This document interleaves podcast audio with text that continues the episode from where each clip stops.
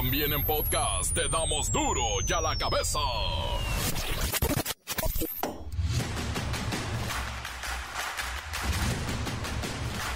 Miércoles 23 de agosto del 23, todo es 23 que sumado da 5 y ya vi esa película del 23. ¿No la han visto ustedes con el Jim Carrey?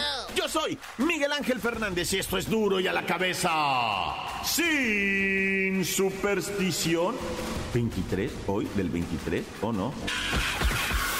Enrique Alfaro hizo entrega de computadoras a docentes de primaria por parte del gobierno del estado y dijo que los libros de texto serán repartidos una vez que se resuelva de fondo la suspensión obtenida por la Unión Nacional de Padres de Familia y es que no quiere el gobernador violar la ley y respetar la separación de poderes. ¿Será que anda de buenas el gobernador Alfaro? Nah. El fraude no tiene límites y ahora los mexicanos son víctimas de una nueva estafa denominada criptotrinquetes. Y esto se propaga a través de delincuentes que se hacen pasar por influencers, que según ellos te orientan y te invitan a invertir, pero son tranzas. La red de bancos de alimentos de México reporta que en nuestro país desperdiciamos 30 mil, sí, 30 mil toneladas de alimentos al año. Ricardo Monreal mantiene la esperanza de dar la sorpresa en las encuestas para definir al abanderado de Morena a la presidencia de la República. De no ser así, no descarta Ricardo Monreal ir por la jefatura de gobierno de la Ciudad de México. Pero ¿cuál es Monreal? ¿El de Tabasco? Ah, no, ese es el Adán, ¿verdad? Entonces Monreal es ese que habla así, que dice... Ah, no, ese es Noroña. Y Noroña es pueblo. Entonces, ¿cuál es Monreal? ¿El esposo de Anaí? No. Medios de comunicación, periodistas y redes sociales pintan a Lagos de Moreno como el lugar más oscuro y temido del país cuando es un lugar bello, donde vive gente buena y también, claro, hay unos malos, muy malos, pero no todos. Debido a la crisis económica en Argentina, vaya, Saquean supermercados en Buenos Aires. Hay 56 detenidos y sigue la invitación a la sublevación del pueblo. El reportero del barrio y la desmedida violencia que estamos viviendo en todo el país. La Bacha y el Cerillo tienen los resultados de ayer y partidos para hoy de la jornada 5. Sí, está de regreso la Liga Muy X. Comencemos con la sagrada misión de informarle, porque aquí no le explicamos las noticias con manzanas, no, aquí las explicamos con huevos. Llegó el momento de presentarte las noticias como nadie más lo sabe hacer. Los datos que otros ocultan, aquí los exponemos sin rodeos. Agudeza, ironía, sátira y el comentario mordaz. Solo el duro y a la cabeza. ¡Arrancamos! En México, la lucha contra el desperdicio de alimentos continúa siendo una preocupación importante. Según datos recientes, cerca de 37% de la producción de alimentos del país, equivalente aproximadamente a 30 mil toneladas anuales, termina en la basura alimentos tirados a la basura, desperdiciados. Esta cifra obviamente es alarmante, sobre todo si se considera que esa cantidad podría alimentar a los 23 millones de personas que viven en situación de carencia alimentaria. Vamos con el niño ñoño, representante de la red de bancos de alimentos de México y un comelón profesional. Míralo, eh, míralo, eh, míralo, eh. Buenas tardes. Yo represento a la Red Nacional de Comelones y el primer requisito para pertenecer a mi asociación es no desperdiciar comida. Nunca debe quedar nada en el plato.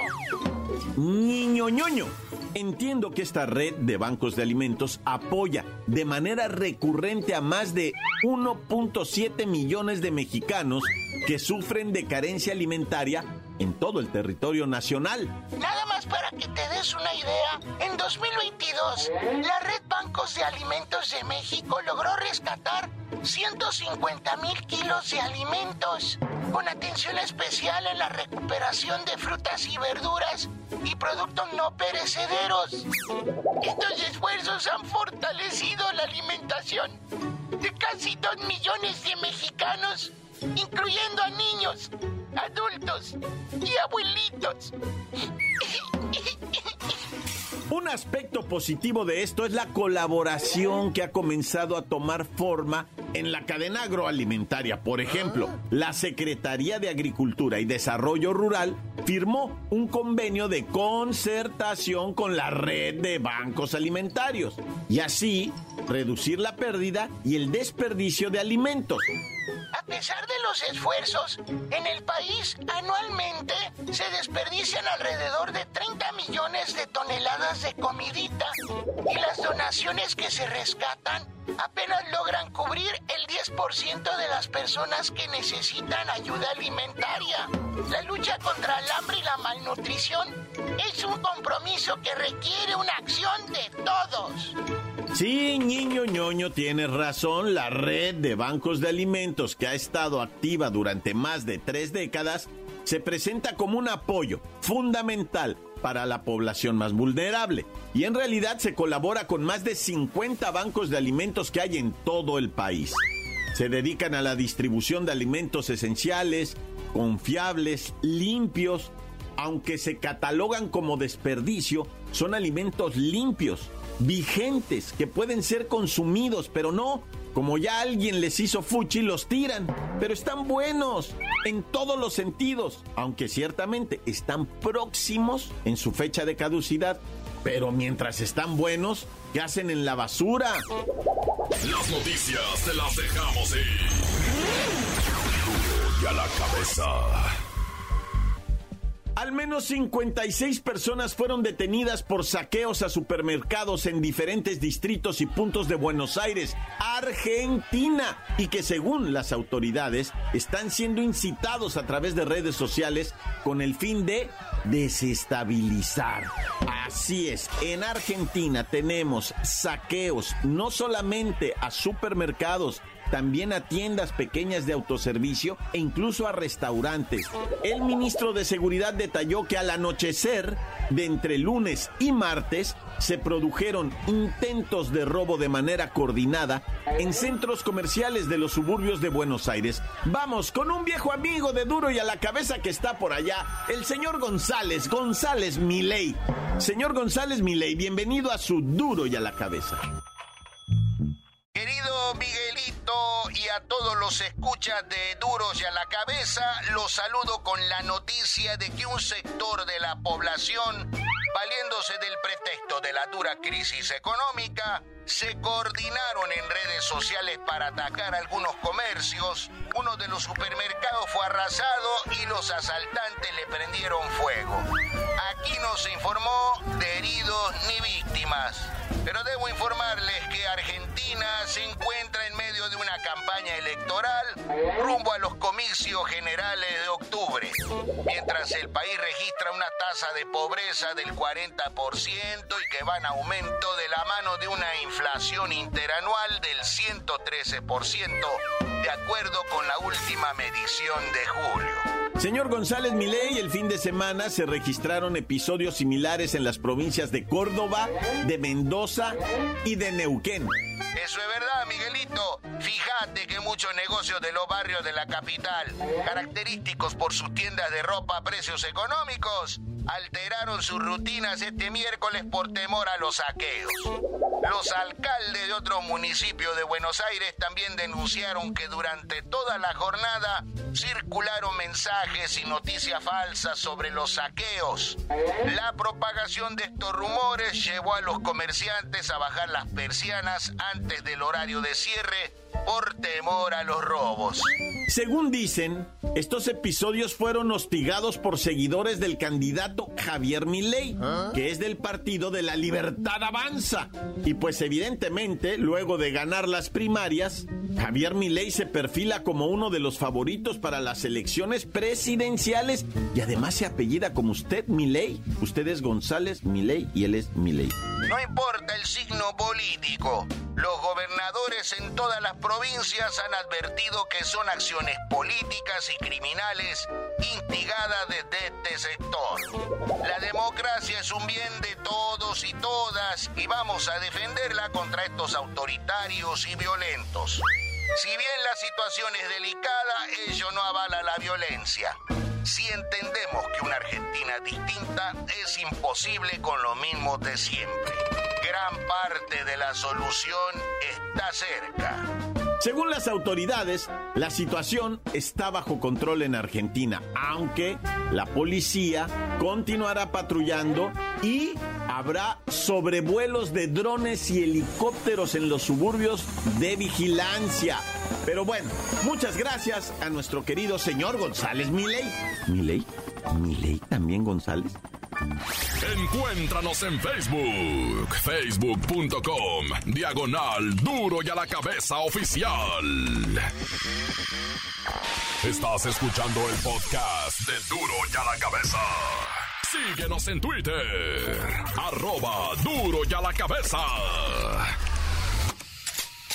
El reportero del barrio y la desmedida violencia que estamos viviendo en todo el país. Montes, Montes, Alicantes, Pintos. Bueno, ya vamos a la information porque pues, se están robando la casa de Miguel Bosé.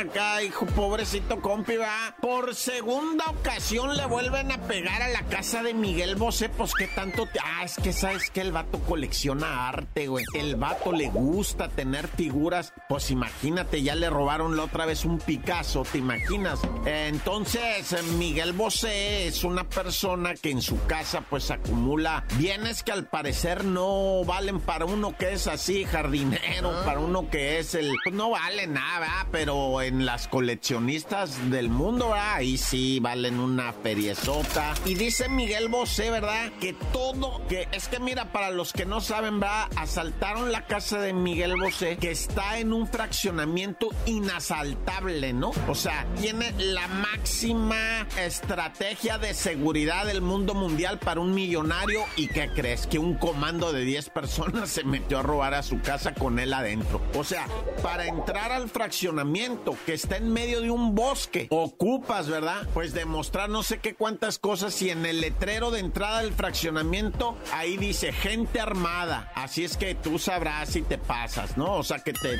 ahí te advierten, te vamos a... No, hombre, los malandros se metieron, estuvieron dos horas en casa de Miguel Bosé y dice, los vatos sabían perfectamente a lo que venían y lo que yo tenía. Hasta me preguntaron, ¿dónde está tal cosa? Está en tal lado, señor. ¿Por qué? Porque no iba a arriesgar la vida el Miguel Bosé de sus hijos, de él, de, de todos sus trabajadores, ¿verdad? ¿Dónde está tal cosa? No te hagas, está en tal parte, allá. Oye, y falta tal y tal y tal, Simón, en tal y tal parte. La caja fuerte, tantas claves, las, la seguridad, tanta cosa, ¿va? Para no andar con, con, con amenazas ni nada. Órale, te quieres llevar, llévate lo que quieras, loco. Déjanos en paz. Y Simón no les hicieron nada, vivieron el terror, ¿va? Los tuvieron amarrados dos horas, tirados en el piso ahí en una habitación. Pues todo mundo lloraba, todo mundo se asustaba, ¿va? Estuvo bien horrible que te asalten así, pues cualquier asalto, tengas feria, no tengas feria. A veces es peor no tener, ¿va? Cuando tienes le dices dónde está y se va, pero cuando no tienes te la quieren sacar a golpes. nah, ya. Bueno, como haya sido, va, nuestra solidaridad y abrazo para toda esa raza que padece de la maña, de la uña, de los amantes bandidos de lo ajeno y juicio. Y así nomás en breve, ¿verdad? Les platico de un vato que detuvieron. Ah, cómo dio lata este güey. Trae un cuchillo. Acababa de asaltar el compi a una persona, un transeúnte, ¿verdad? Y este ratero con un cuchillón, ¿eh? Ahí en la Gustavo Amadero. Se subió para arriba de una azotea. Ay, para agarrarlo fue un batallar. Como entre 20 gente lo tenían que... Va, que trae el cuchillón ese. Y el vato se hacía... Mira, le dieron un balazo en una pierna y le valió valió, al compa andaría bien drogado, ¿no? ¿Ah? Le valió, siguió alegue y alegue y alegue y les tiraba puñaladas a todos hasta que lo lograron, lo agarraron a garrota, tenían unos palos largos y con eso le empezaron a dar al compi porque no podían, no podían y luego el cuchillo ese que trae bajijo y su peligroso. Para empezar, de verdad, pues ya se aceptó lo que aquí hemos venido diciendo, raza, la neta, la neta. Hemos venido insistiendo a qué hora vamos a hablar de explosivos ah. con la Sedena, con el presidente, con las Fuerzas Armadas, porque los delincuentes están usando explosivos tirados desde drones a carros, a casas, a gente, pues. Y ya por fin, ¿verdad? Ya por fin, ya nos dijeron las Fuerzas Armadas el secretario de la Defensa, el general Luis Crescencio Sandoval, dijo que desde el 2018 para acá se han asegurado cerca de 2.000 artefactos explosivos de fabricación casera. ¡Ay, no más! Ahora imagínate los que no han incautado, ¿ah? Se han agarrado 2.000, ¿cuántos andarán ahí sueltos? Y peligrosísimos. Acuérdate del atraco. Este fue hace muchos años, como 2014, 2015, cuando robaron dinamita de una mina de allá de Sonora ¿te acuerdas? Bueno, pues como haya sido, ah, ahorita el general Luis Crescencio ya dijo, dos mil artefactos explosivos de fabricación casera. Quiere decir que Simón, que si hay un riesgo, que si traen con queso los malandros. Y aguas porque es del queso volador. Y bueno, pues tristísima la historia de una morra eh, que falleció durante el huracán Hilari, ¿verdad? Allá en Baja California. Esa muchacha, originaria de Tecate, pueblo mágico, adorado, hermoso, donde hacen la cheve, ¿verdad? Y ya les he platicado que tú vas a esa fábrica de la cheve, tienen un jardín bien hermoso y te regalan un bote, pero del botezote, del calote que parece extinguidor, te regalan uno de esos, ya sea Layo Colorado. Eso está chilo, ¿eh? en el pueblo nomás llegas a la fábrica directo. Vengo de parte del reportero del barrio y ahí menos se hace. Bueno, entonces te decía, va, que allá de Tecate una muchacha le dijo a sus papás, pues ¿sabes qué? Que ya trabajé, ya fui, ya vine, tengo 32 años y me voy a hacer Uber. Ay, hija, Uber, con tanta... Sí, me voy a hacer Uber, dice la morra, va. Y se animó, empezó a chambear de Uber, le salió un viaje ahora el domingo que fue la llegada de Hilary y dijo, no le hace, yo me voy a San Quintín a llevar al pasajero, me van a pagar casi lo de una semana y nos vemos. Y llegó a su pasajero a San Quintín y al regreso, papá, que la agarra una corriente de agua y que se la lleva con todo y carro. Murió la muchacha, murió la muchacha de Tecate porque la arrastró la corriente. Y lo hemos dicho aquí, el mayor número de personas que mueren los fenómenos climatológicos de lluvia, sean ciclones, huracanes, tormentas tropicales o polares siempre mueren arrastrados por la corriente. Raza, no se crucen las mendigas corrientes por vida de Santo Cristo Redentor. No se crucen las corrientes porque, es más, las dos víctimas fatales de Hillary son personas que cruzaron las corrientes. Ahí está el padre de familia que con todo y familia, su esposa, sus tres hijos, ahí se fue a meter al arroyo, no pudieron cruzar, estaba con furia porcina la agua, se bajaron de todas maneras y al jefito lo arrastró el agua. ¡Ay, qué cosa! ¡Tan, tan! Se acabó corta. Encuéntranos en Facebook. Facebook.com. Diagonal Duro y a la Cabeza Oficial. Esto es el podcast de Duro y a la Cabeza. La Bacha y el Cerillo tienen los resultados de ayer y partidos para hoy de la jornada 5. Sí, está de regreso la Liga Muy X.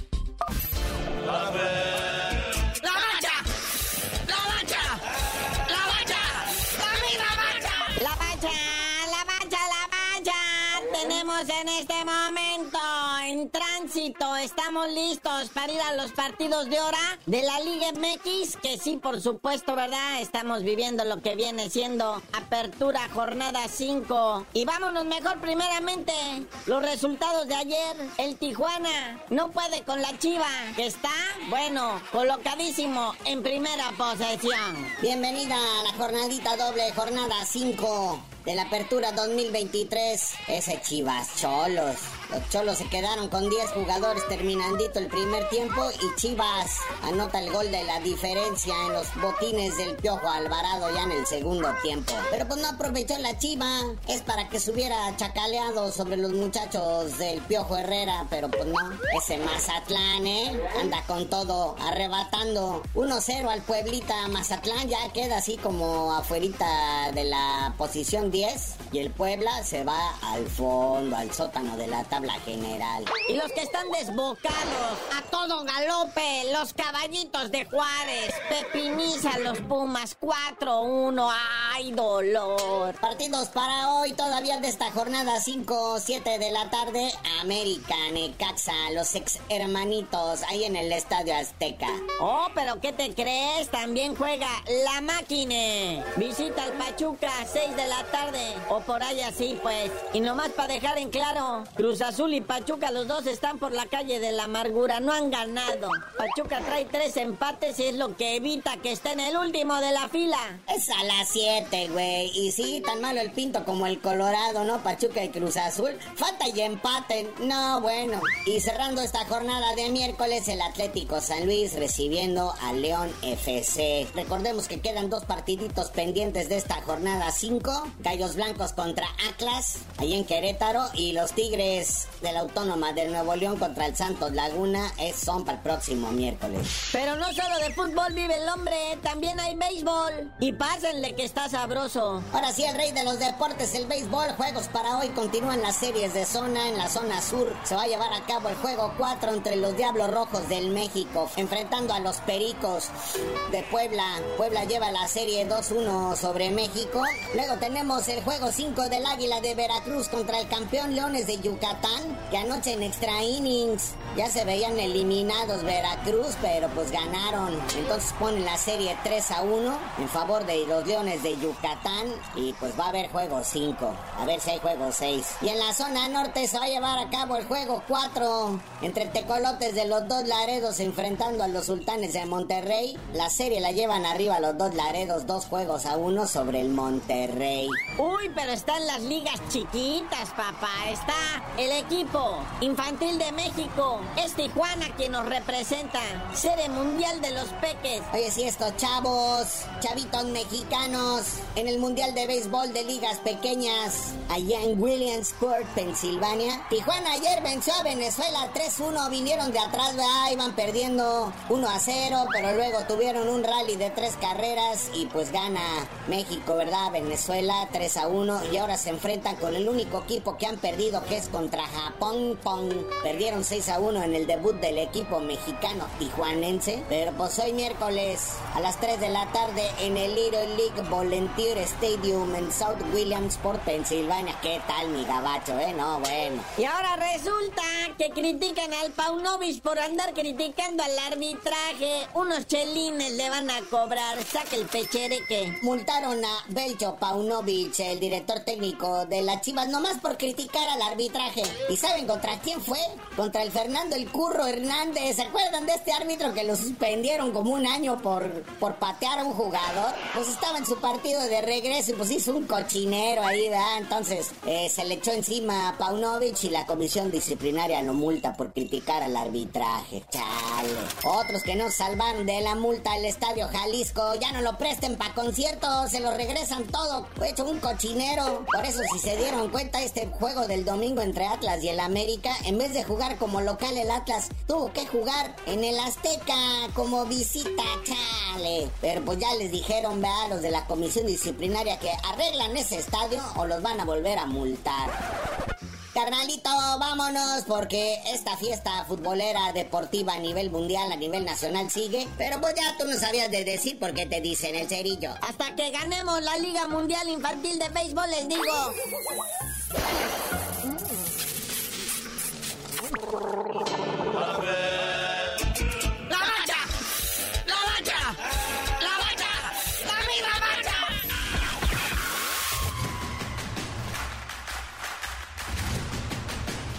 Por ahora hemos terminado. No me queda más que recordarles que en duro y a la cabeza no le explicamos las noticias con manzanas. No, aquí las explicamos con huevos.